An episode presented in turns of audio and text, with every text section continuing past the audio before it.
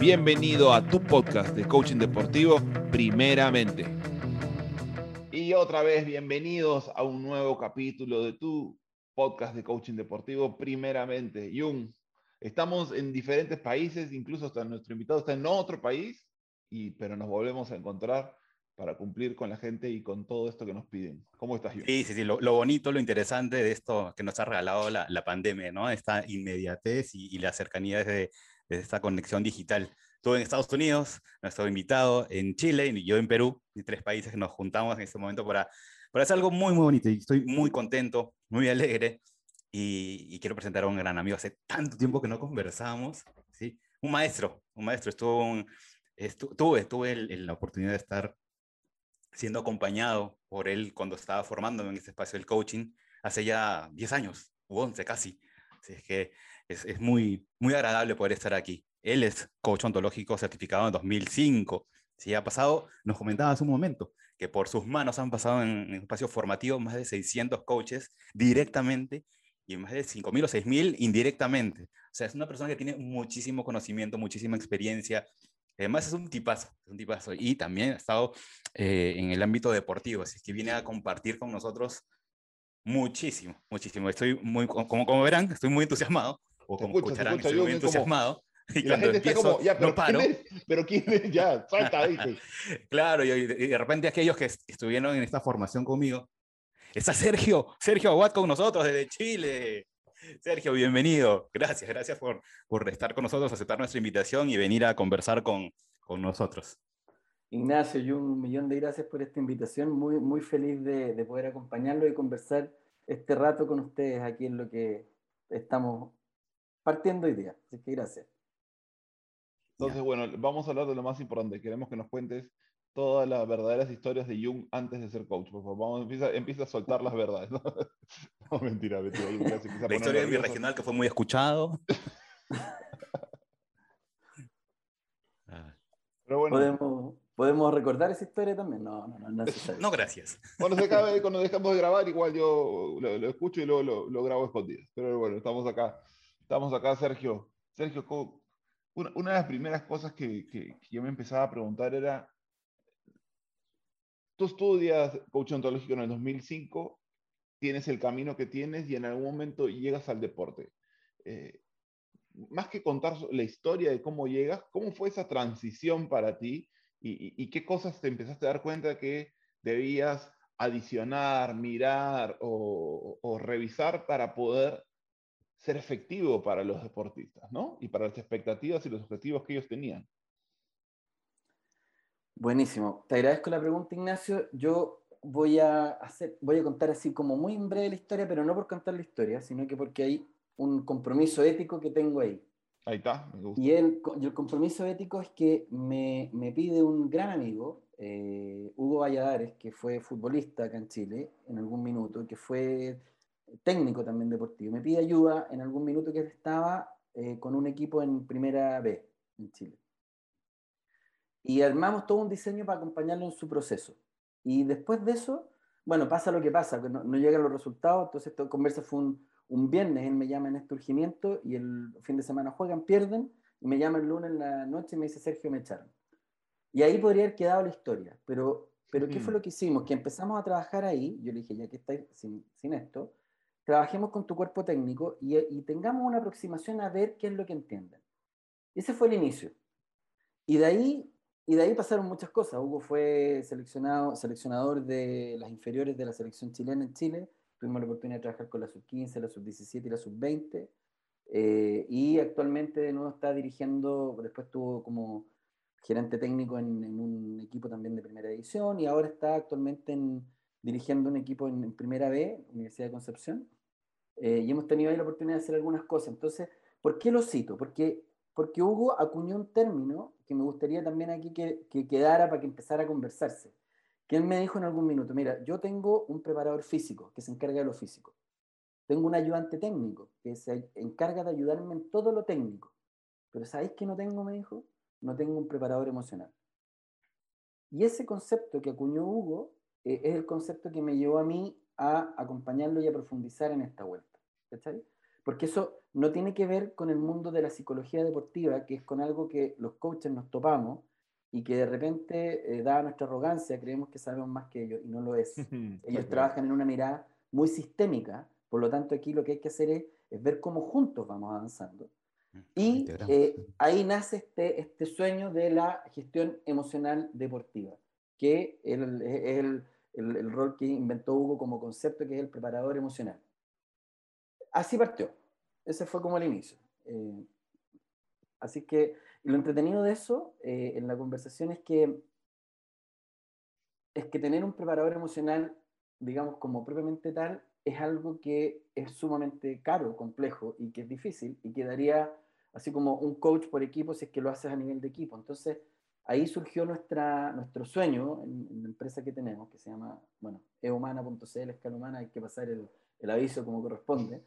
Eh, y armamos, armamos, un programa, armamos un programa eh, destinado a deportistas, eh, a preparadores físicos, a técnicos, a ex deportistas, a aquí hay una cosa importante, y los deportistas, en particular los futbolistas que estén escuchando esto, van a entender, a um, agentes de deportistas, donde lo que hacemos es que les entregamos un, un barniz de, esta, de este mundo de la, de la opción como del coaching, y de la mirada de cómo poder trabajar el mundo emocional. No para que ellos se hagan cargo, pero sí para que puedan pesquisar más rápido cualquier problemática que haya y de ahí hacer la derivación inmediata o al psicólogo deportivo en caso de que haya un psicólogo que esté trabajando en el área sistémica o a nosotros como coaches en caso de que los estemos acompañando tanto a un deportista o a los equipos en caso de que así funcione. Esa, es como, esa ha sido la dinámica en la que hemos estado los últimos cinco años, ya casi seis. No sé si por ahí respondo más o menos la, la inquietud en la que, la que me estabas planteando, Ignacio. Sí, no, y me quedan más inquietudes, pero ya para no tomarme toda la conversación, ahí Jung sé que ya quiere decir algo.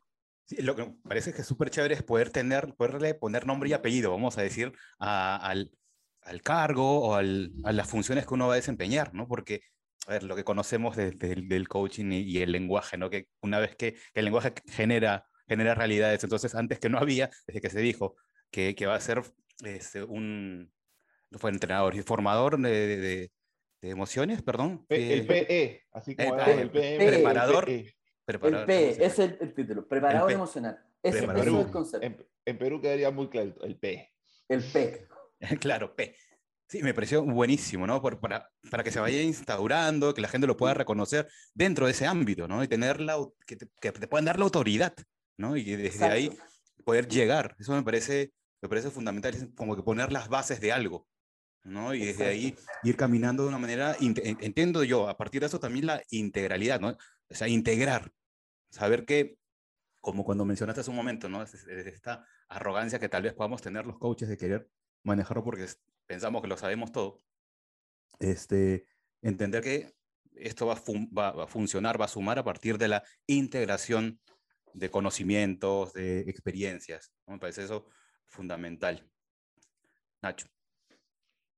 entonces, otra vez, mi, me, gustaría seguir en, esta, en, este camino de la transición, porque aparte, me sorprendió que dijiste que, o sea, no me sorprendió que pasara esto que, que en un equipo de fútbol, sobre todo en Latinoamérica, sacaran a un técnico rápidamente, como muchas veces pasa, ¿no? Que no, sigue el proyecto y todo eso. Eso, eso, casi nunca pasa en Latinoamérica, pero bueno, vamos a hacer. Lo que sí me sorprendió y me pareció, o sea, incluso lo voy a decir, no solo valiente de sino sobre todo de, de Hugo y de su cuerpo, de su comando técnico, es estar dispuestos a, entrar en este espacio de trabajar, ¿no? Y, y eso es algo que muchas veces cuesta en el ámbito del coaching deportivo, es que, que solamente en, que se quiere entrar a los jugadores, es como que el comando técnico sí está bien, el, tema, el problema son los jugadores, ¿no? Eh, entonces, ¿Tú qué crees que es clave para poder empezar a generar esa, ese trabajo también con el comando técnico de lo que, eh, por supuesto, no va a ser de la misma manera, con el mismo estilo, pero, pero necesita haber una interrelación, ¿no? interconexión de una manera y también reconocer ellos que tal vez hay formas en las que comunican que tal vez no están siendo efectivas, tal vez algunas maneras en las cuales ellos quieren manejar el ámbito emocional que tampoco está siendo efectivo. Entonces, ¿eso cómo lo ves? Eh, ¿Qué crees que es importante o qué te ha sucedido con eso? Mira, ahí ha sido bien interesante el camino que hemos hecho en estos años, Ignacio, porque, eh, como te digo, bueno, yo aparecí y me metí al mundo del, fútbol en particular así, dado, dada la conversa con Hugo. Hugo, bueno, como somos amigos, lo conozco hace mucho tiempo y yo sabía que tenía estas inquietudes, no era tan complejo, y ahí él eh, sedujo a su, a su resto de su cuerpo técnico para poder hacerlo. Y lo bonito fue que se empezaron a encantar, y todos se encantaron. Yo te diría que el principal aprendizaje que he tenido yo aquí en este espacio tiene que ver justamente con el trabajo de eh, acompañar y meterme en conversaciones con los preparadores físicos. Creo que en ellos hay una tremenda ventaja y una sinergia muy potente, dado que el espacio emocional y el corporal van tan de la mano, el mejor aliado para mí como coach, cuando estoy trabajando con un cuerpo técnico, es el preparador físico. Ese es mi, mi partner. Versus el lado del técnico, que el lado del técnico es un trabajo quizás un poquitito más, más desafiante desde, desde el tema de lo cognitivo, quizás desde los juicios o desde el ejercicio del liderazgo.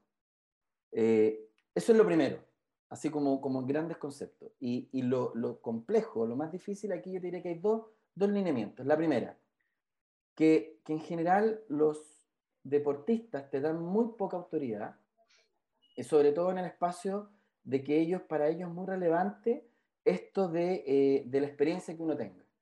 Gracias a Dios y por suerte, yo eh, practico karate hace casi 40 años, entonces tengo la experiencia del karate competitivo, he participado en campeonatos internacionales, en un estilo de karate que es brutal. Saludo a mi querido Kyokuchin, para los que escuchan esto, saben lo que es Kyokuchin como arte marcial. He participado en campeonatos a nivel hasta en Japón, me tocó estar en algún minuto, maravilloso. Y la otra es que en mi juventud fui rugbyista y durante mucho tiempo jugué rugby y estuve, tuve la suerte de estar en la selección de rugby también. Entonces, desde ahí también hubo una buena aproximación. Pero si uno no tiene una buena entrada, eh, los deportistas no dan la autoridad por más que uno sea Master Coach, Around the World, System, del Universe, nada. Eso sí, eh, pero es, es, exacto lo que dices. Nada. Por nuestra experiencia también, es exacto.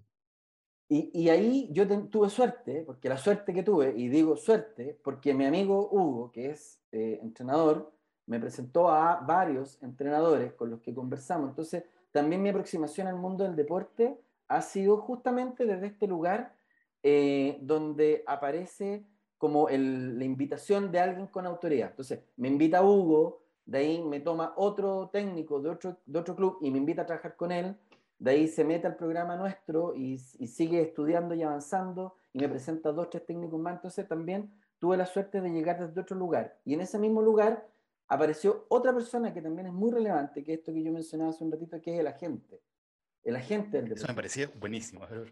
Y ahí hay un, hay un movimiento que es brutal, porque, porque los agentes por lo general, y aquí me van a matar los agentes, pero no se preocupan de ciertas cosas más que del espacio más de la transacción y listo. Y muchas veces los deportistas que han votado.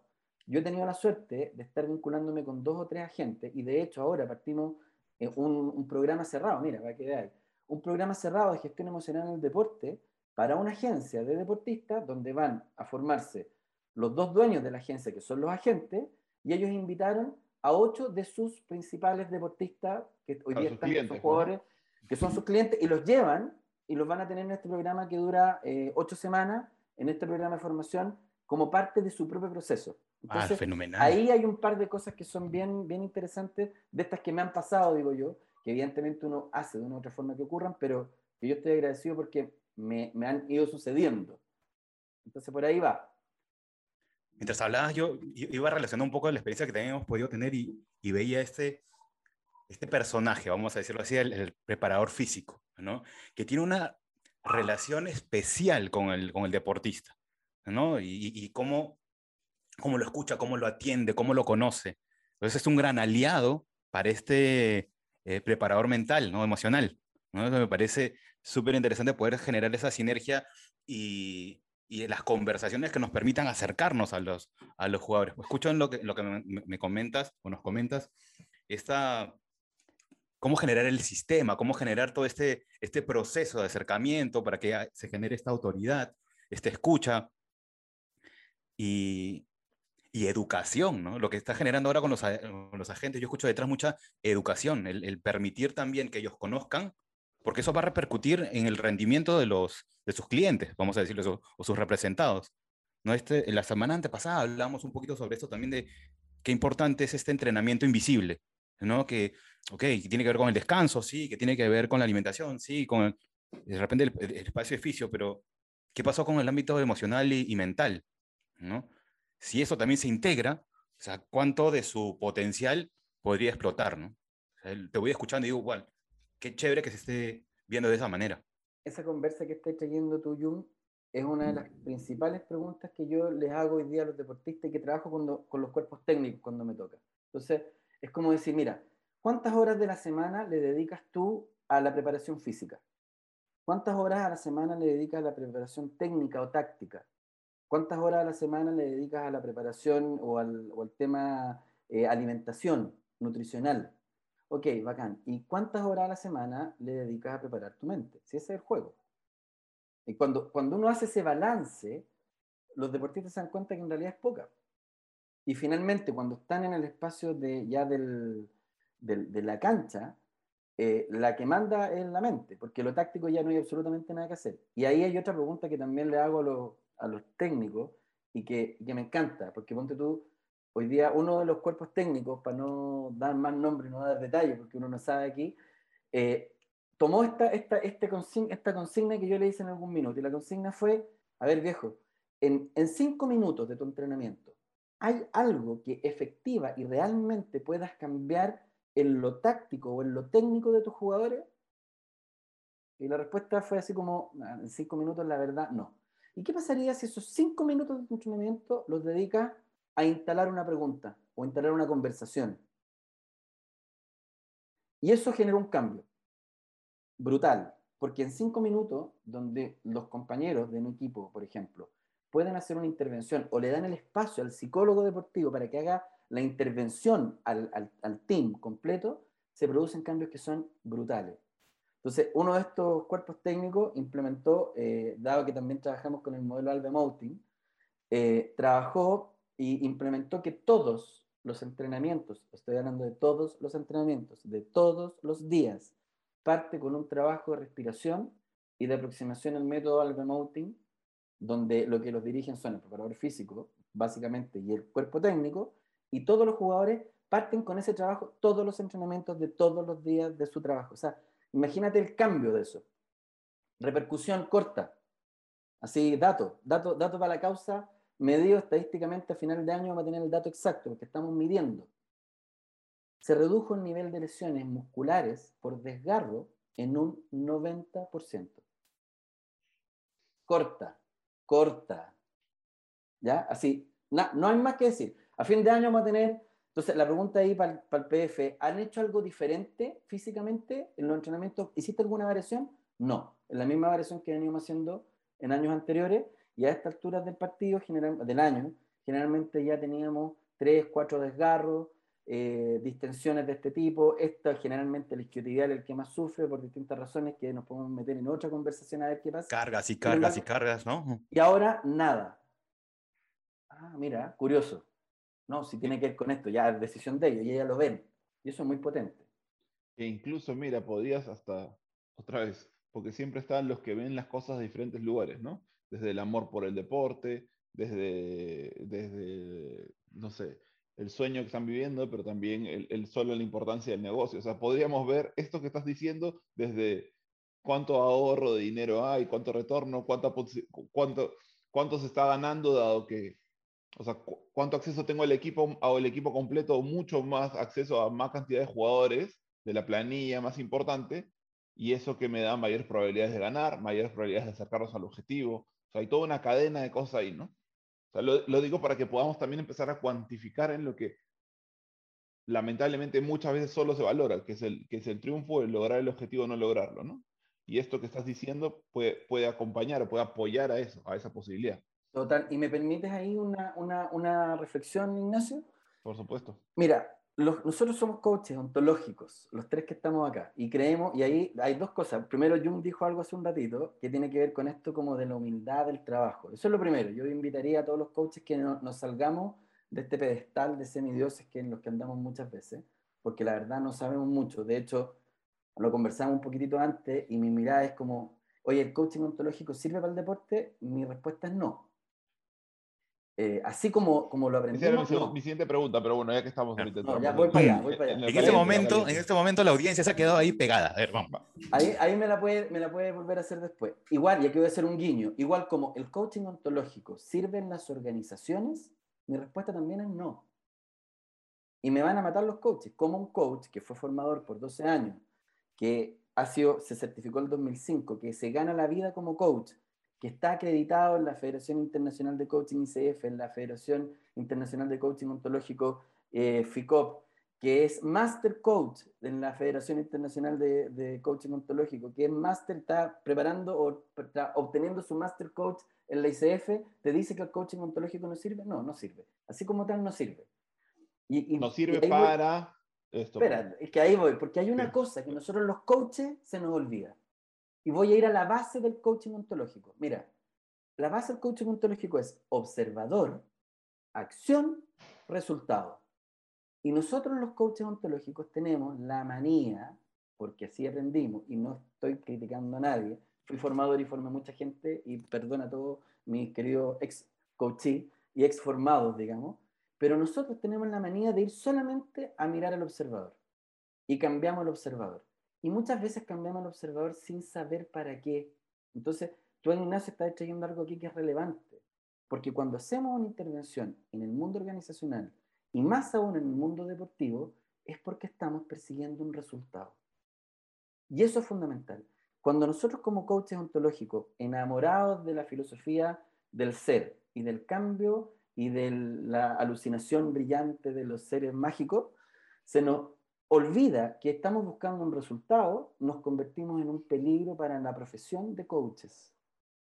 Y ahí es donde yo simplemente hago la, eh, hago el, aquí es donde remecemos el árbol, Ignacio, esto de, ¿no sirve?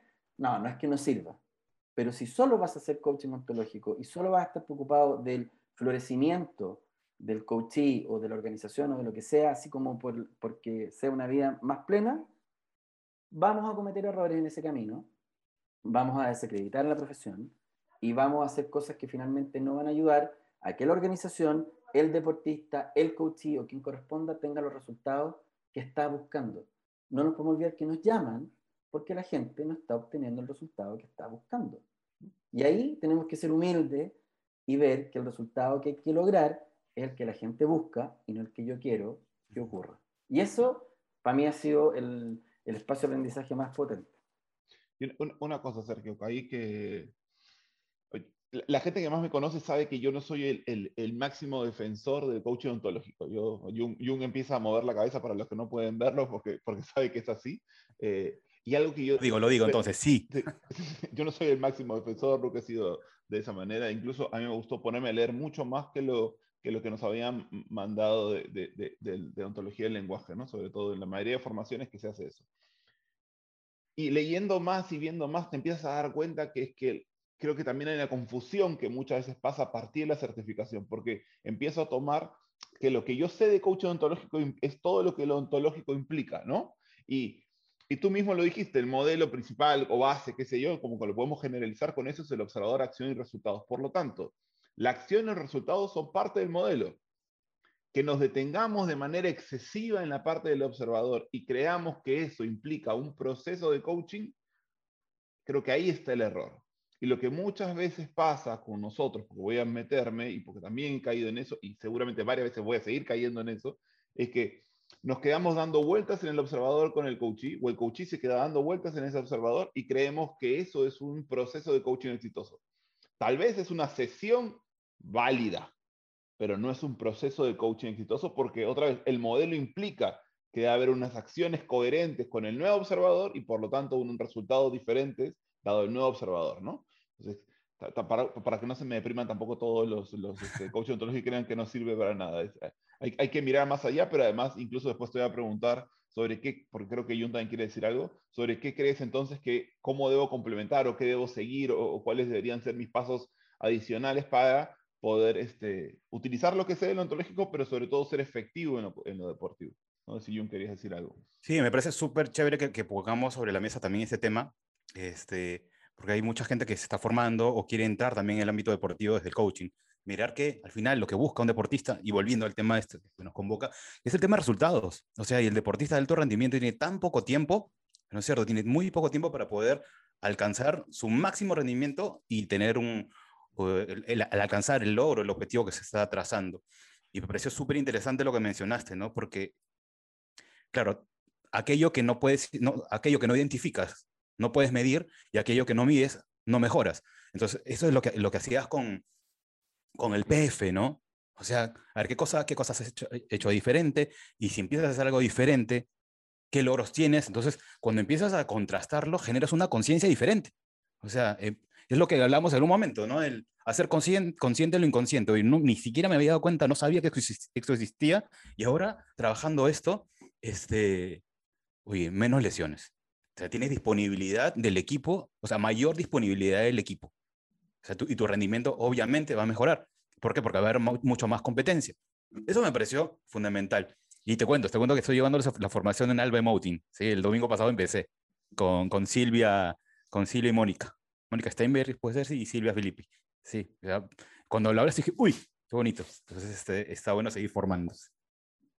Ahí tendrías que haber hecho la formación con, con nosotros. Pues. Andrea Bañuelo está trabajando conmigo. Andrea es la sucesora o, la, heredera del, del, del modelo. Es la, es, la, que la ayudó a escribir el libro Susana, pero así que te vamos a recibir. Me gusta, me gusta, me gusta el Bueno, bueno, me sigamos. Me gusta que le metas palo en vivo, eso me gusta Sergio. Ahí, ahí, ahí se dan cuenta que esta conversación no está planificada y que es auténtica. pero siempre, siempre hay un espacio de mejora, o sea, voy por aquí y luego, y luego siempre, siempre se puede complementar, podemos complementar. Así esperamos, que ¿cuándo esperamos, de formación? Empieza ahora, en el primero, la primera semana de agosto empieza el proceso de Bueno, entonces yo estaré en esa formación que, Pero ya, Esperamos, Ignacio. ¿Viste que se, abren posibilidades? Vamos a tener una vez. Esto no es coaching. Esto no es coaching y acción, y acción concreta, mira. Y todo, y todo aquel que nos contacte por el post de ustedes va a tener un 10% de descuento. Ahí está. ¿Qué tienen que decir? Primeramente. ¿Te parece? Tienen que decir primeramente. Primeramente, perfecto. Ok, está bueno. Sergio, y, me parece otra vez, y solamente para, para ir siguiendo en esta línea, y, también me parece importante de otro lado, también reconocer que como coaches, de, este, de, esta, de esta palabra que, has traído tú, que ha traído Jun también, este tema de la humildad, reconocer que a veces creemos que tenemos mucho más impacto del que realmente creemos, que creemos que porque hicimos tal ejercicio, hicimos tal cosa, ah, mira, el equipo ganó, y cuando no lo hicimos, entonces perdió porque mira, porque no me dieron este espacio. Y, y, es también darnos cuenta de que somos un, un pedacito que puede sumar, que puede restar, que, que puede apoyar, pero que somos parte de todo un sistema, ¿no?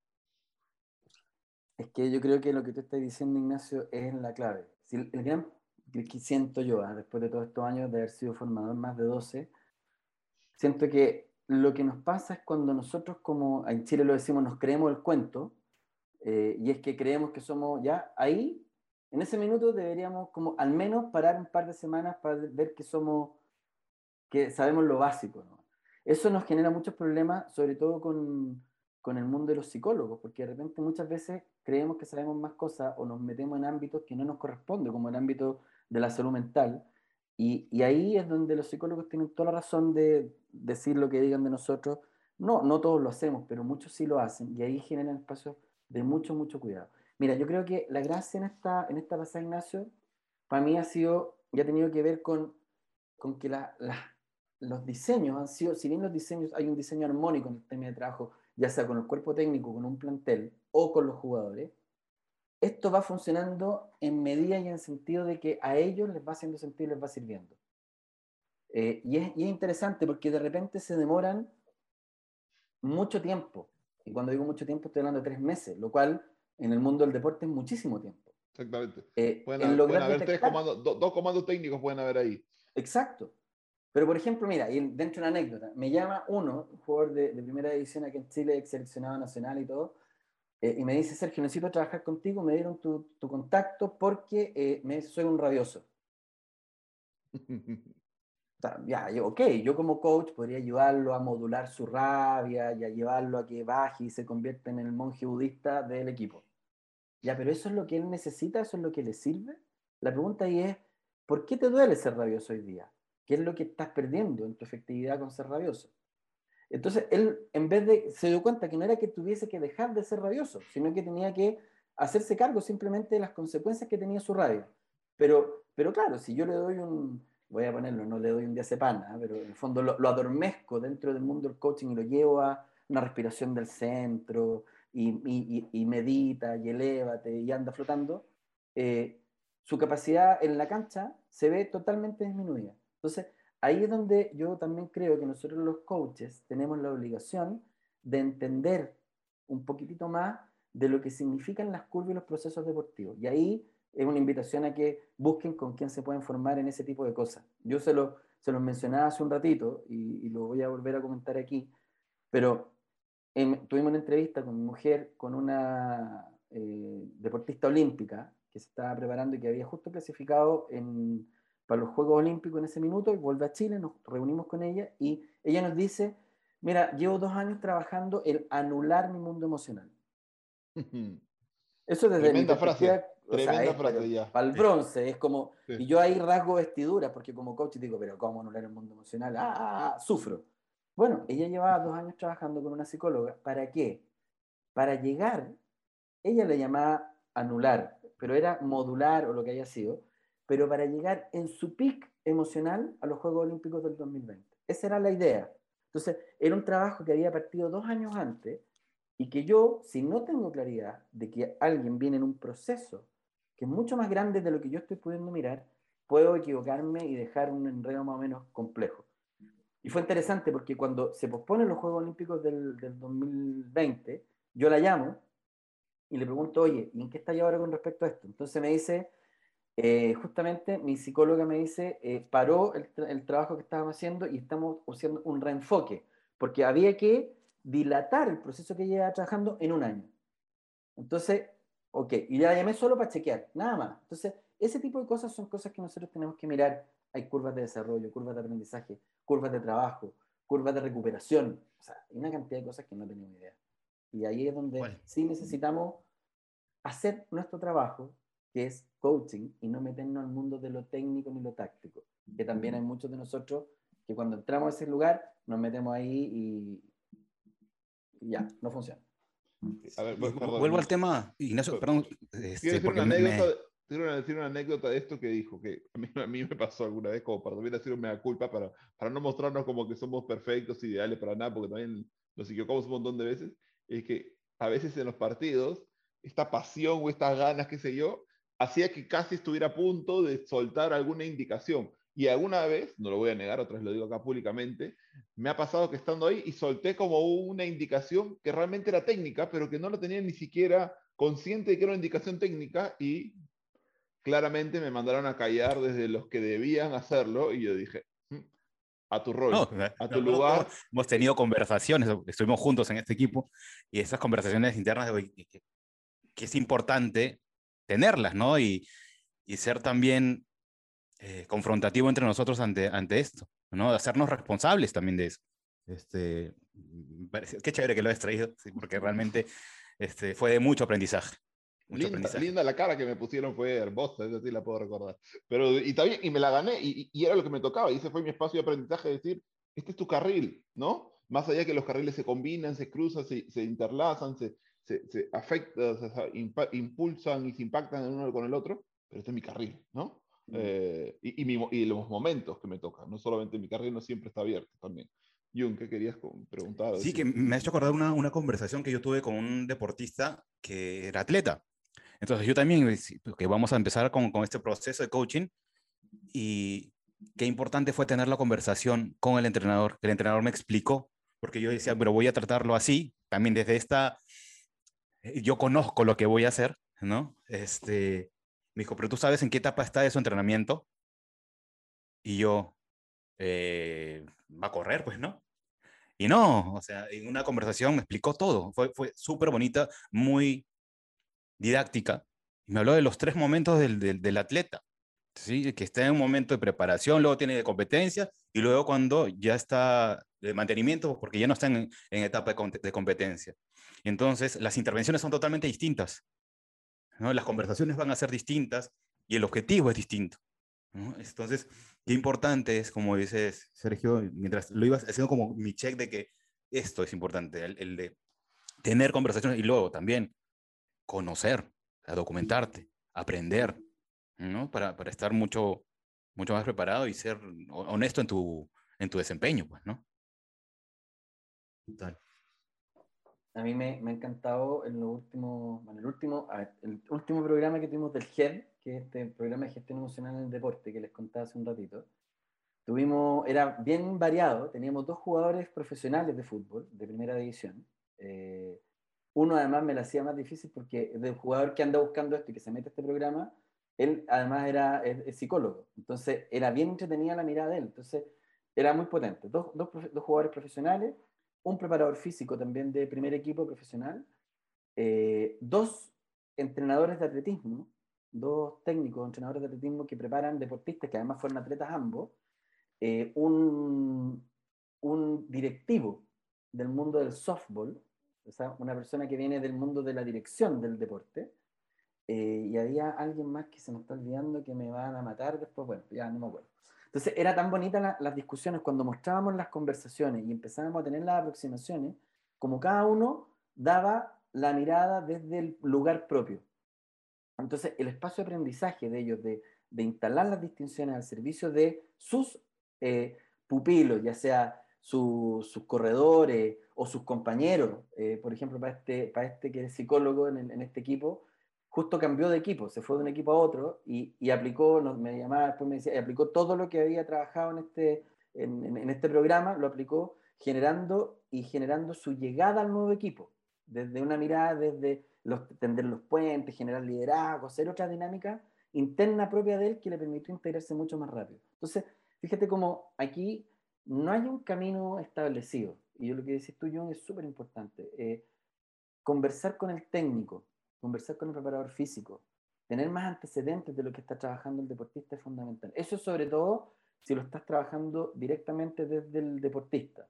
Cuando el preparador físico, o sea, o el cuerpo técnico es el que te llama, y es la experiencia que tengo yo con uno de los equipos con los que estoy trabajando, es interesante porque eh, me, los acompañé en pretemporada, lo cual para mí fue también un tremendo regalo, estar metido en una pretemporada, un equipo profesional muy entretenido, es una dinámica totalmente distinta mucha intervención grupal, mucha intervención individual, que me conocieran, que los conociera, acompañaron el espacio, acompañaron al cuerpo técnico y de vez en cuando este técnico me dice, Sergio, te va a llamar X. Y X me llama, y ahí está la gracia. El acuerdo fue que X me llame, no es llama a X. Entonces, X te llama. ¿Te va a llamar X? Ok, X me llama y establecemos un trabajo. Entonces, mi primera pregunta es, ok, anda a preguntar al técnico qué es lo que tenemos que trabajar, aunque yo lo sepa. Y ese es un espacio donde él empieza a hacerse cargo de su espacio de aprendizaje. Y a lo mejor eso es una sesión, dos sesiones, pero estoy al servicio de lo que el sistema va requiriendo. Ese es en un, caso. Y en el otro, punto, que es otro equipo con el que estoy, estoy solamente trabajando con el entrenador. Tenemos sesiones semanales donde vamos conversando, donde vamos analizando caso a caso, donde vamos mirando cosas que están pasando y donde van interactuando ciertas actuares y formas de actuar de él. ¿Qué es lo curioso? Lo curioso y lo entretenido es que, ponte tú, de ese mismo club, hoy día estoy acompañando a cuatro deportistas. Eh, y no es porque el técnico les haya dicho, sino porque vieron que pasaba algo, le preguntaron y él les dijo, bueno, hablen con él.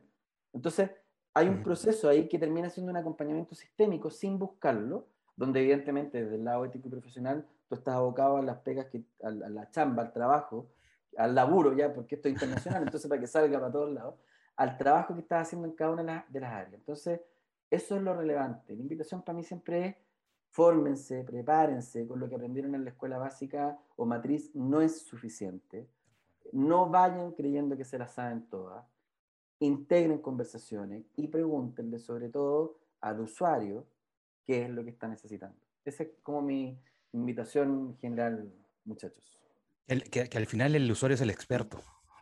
Es el experto, es el que conoce qué cosa le está pasando, por qué le está pasando y, qué, y, desde también qué cosa, cómo lo podría manejar, cómo, cómo, lo podría manejar mejor, sino que algo está pasando que no llega a ese, ese rendimiento. Y saben mucho más de lo que uno cree. ¿eh? De repente uno hace una pregunta y te sorprendís porque la respuesta es una distinción como si fuera el mejor coach que uno. Y aterrizado. Ah, total. Sí.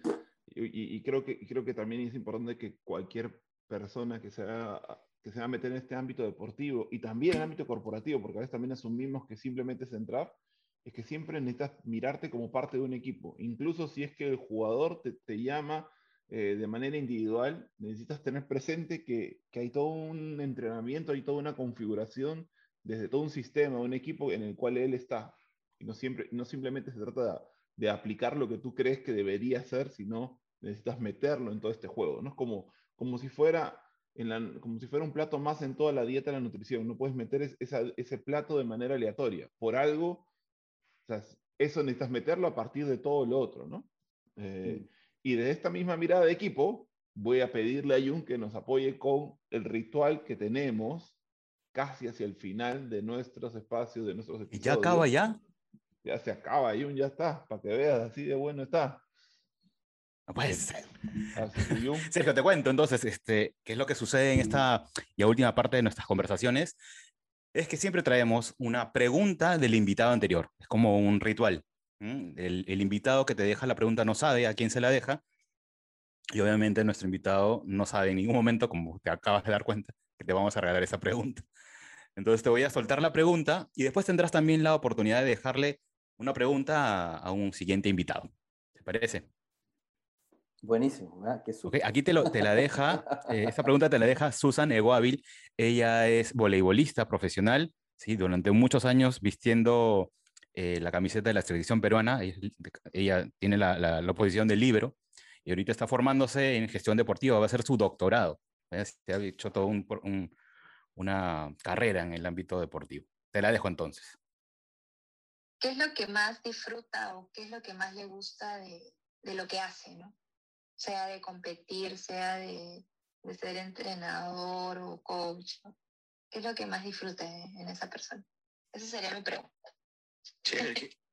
Ajá. Bonita la pregunta, la agradezco. ¿Cómo me dijiste que se llamaba? Se llama Susan, Susan Eoabil. Un millón de gracias, Susan, por tu pregunta, porque es una bonita pregunta y me conecta. De hecho, ya ustedes me, me vieron, me bajan las revoluciones. Así, pff, me, aploma, me, me, enraiza. Lo que más me gusta de lo que hago es el contacto humano. Eso es, es lo más importante. Creo que, creo que cuando yo o nosotros como coaches contactamos a otras personas y, y, logramos que nuestras... Aquí, sonar, aquí me vuelvo a la escuela, Ignacio. Cuando logramos que nuestras almas se, se toquen o se conecten, y eso puede ser presencial o virtual, no tenemos ningún problema. Ya, ya nos dimos cuenta, lamentablemente, digo yo, porque este era un plus que yo tenía porque me tocaba trabajar en muchas partes, entonces tenía muchos coaches de distintas partes del mundo, pero hoy día ya es un commodity, todo el mundo lo sabe. Eh, te puedes conectar a través de la pantalla, a través de una conversación, a través de cualquier cosa con alguien. Creo que eso es lo que más me gusta porque me enriquece. Siempre que, que tengo conversas como las de hoy día, que aunque sea de algo concreto, laboral, que estamos conversando, me llevo algo de Jung, me llevo algo de Ignacio y lo atesoro en mí y me transformo en una mejor persona. Y espero que ustedes se queden con algo mío y que los que nos están escuchando también se lleven algo de esta, de esta vuelta. Creo que eso es, eso es lo que me, me mueve, eso es lo que me moviliza, es lo que me gusta. Eh, y es porque siento que así el mundo puede ser un poquito mejor también. Eso es mi, mi, como mi sueño, hacia allá camino. Bonito. Así que gracias. Y pregunta, ¿tengo que hacer una pregunta pero o te la hago después? No, no, no te, la, no, te, la, mando por interno. Ah, no, no, no, en este momento para que cuando tengamos al siguiente invitado también escuche de tu ah, propia buenísimo. voz el regalo que le dejas. Así que buenísimo. te damos el espacio. Nada, una, una pregunta una pregunta simple eh, y es no, no tiene nada de simple en realidad es... Eh, algo me dice que la pregunta que él dice simple no va a ser nada simple. No, no es simple, pero es que una, una, pregunta movilizadora, más que, más que, más que profunda, movilizadora. Okay. Yo te diría, eh, un gusto primero a la persona que está escuchando esta pregunta y la pregunta es, es la siguiente, es ¿cómo te visualizas en cinco años más? ¿Y qué cosas son las que tienen que pasar o que tienes que hacer para que llegue a ese, a ese lugar que, que estás visualizando? Y aprovecho de desearte todo el éxito en ese camino, además. Cuando él hace la pregunta, mi cabeza empieza a responderla también y me empiezan a pasar cosas, así que Eso también es lo que, lo que yo agradezco de todas las preguntas que logramos escuchar, porque nos terminan salpicando a Jung, a mí, y, y, imagino que a cada persona que está escuchando de alguna manera también le salpica. No solamente es para el invitado, sino es para, para cualquier persona que está dispuesta a escucharla, ¿no? Tal cual, tal cual, tal cual. Sí, acá cinco años y que, que estaría dispuesto a hacer para que suceda. Buenísimo, buenísimo. Muchas gracias, Sergio, por la pregunta. Gracias por acompañarnos. Gracias por, por, por tu cercanía, ¿sí? por tu honestidad, por tu generosidad traer tus experiencias, traer todo lo que conoces y sí, sí, hablabas, ¿no? ¿Qué cosas has podido dejar? A mí el, reforzar la relación, ¿sí? El reforzar la relación y que sabes que, primero que te admiro, ¿sí? Te admiro y que y, ahora más, y ahora más, y te agradezco un montón el poder haberme acompañado hace tanto tiempo y ahora nuevamente. Así que lo máximo gracias por la invitación, Jun Ignacio. Un gustazo volver a verte también. Ignacio, no creo que te acordes de mí, pero yo sí. Eh, y gracias por este espacio que tienen. Voy a aprovechar de compartirlo con todos mi, mi red del mundo del, deporte, porque creo que lo que están haciendo es justamente lo que decía esto hace un rato, Jun, que tiene que ver con, con la educación. Eh, el, enfoque que he tenido yo, y con esto yo cierro ya para dejarlos tranquilos, el enfoque que he tenido yo en estos últimos seis años de trabajo en términos del deporte, ha tenido que ver con el ámbito de la gestión emocional. Creo que ese ha sido el, el espacio en el que yo más he trabajado, investigado, y, y estamos haciendo hartas cosas. Y creo que el primer paso para lograr una buena gestión emocional es tener una buena alfabetización emocional. Y ese sería eh, como mi, mi mensaje. Y eso significa poder reconocer y ponerle nombre a las emociones que te están pasando para que sepas qué hacer. Porque como son predisposiciones a la acción, cuando ya sabes para qué te sirven, puedes empezar a ocuparla a tu favor y eso cambia todo el escenario. En el mundo del deporte sobre todo. Así que un millón de gracias muchachos. Y yo quiero, de hecho, hasta lo dices y me acuerdo que hay todas unas teorías que estaba leyendo sobre la cantidad promedio de emociones que, que, los seres humanos manejamos versus la cantidad promedio que deberíamos manejar, ¿no? Hay un número de 3, que es el entre 3 y 5, que es el promedio que manejan las personas, y hay un número de entre 25 y 30, que es lo que podríamos manejar para, pero ya, ya es. Y esto es lo que me, o sea, yo lo que agradezco más que ir hacia eh, todos los años o, o, lo que pasó, o si te recuerdo más o te recuerdo menos, hoy te recuerdo porque me, me gusta, lo que más me gusta, no sé si lo que más, pero una de las cosas que más me gusta de una conversación es cuando me deja cuestionándome. Cuando me deja repreguntándome cosas sobre mí y sobre lo que hago. Y, eso lo agradezco, porque eso me abre un montón de cosas, ¿no? Y no solo para mí, sino para las personas que me acompañan, o, eh, sí, o lo que puedo hacer en, mi vida, qué sé yo. Así que eso lo agradezco en serio, profundamente, Sergio, porque me gusta ese, ese cuestionamiento. Así que Muchísimas gracias y espero que, a, las personas que nos estén escuchando que también, que, otra vez esto, incluso algunas frases más duras que las podemos tomar y que nos podemos querer defender de eso que se dijo en esto de acá, que le empiecen a mirar como qué posibilidad hay con eso, ¿no?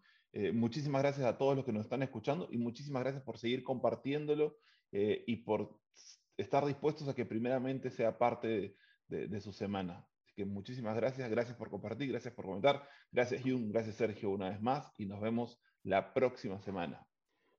Muchas gracias. Nos vemos. Chau, chau.